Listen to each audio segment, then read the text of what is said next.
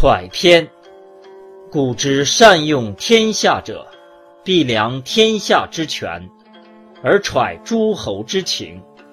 量权不审，不知强弱轻重之称；揣情不审，不知隐匿变化之动静。何谓量权？曰：夺于大小，谋于众寡，称货财有无之数。料人民多少，饶法有余不足几何？辨地形之险易，孰利孰害？谋虑孰长孰短？窥君臣之亲疏，孰贤孰不孝？与宾客之智慧，孰少孰多？观天时之祸福，孰吉孰凶？诸侯之交，孰用孰不用？百姓之心，去就变化，孰安孰危？孰好孰增？反侧孰变？能知此者，是谓良权。揣情者，必以其甚喜之时，往而及其欲也。其有欲也。不能引其情，必以其甚惧之时，往而及其物也。其有物也，不能引其情，情欲必出其变。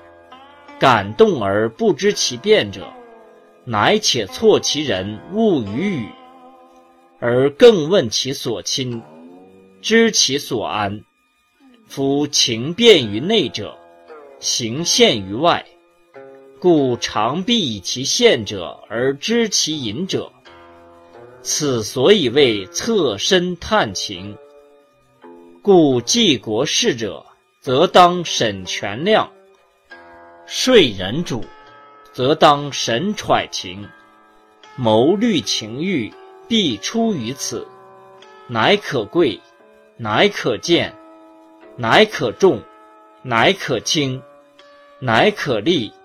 乃可害，乃可成，乃可败，其数一也。故虽有先王之道，圣智之谋，非揣情隐匿，无可所知。此谋之大本也，而说之法也。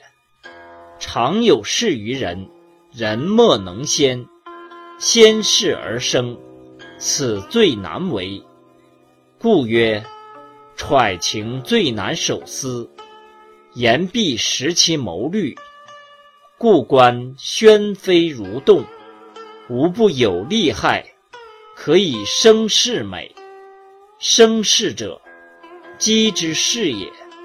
此揣情是言，成文章而后论之也。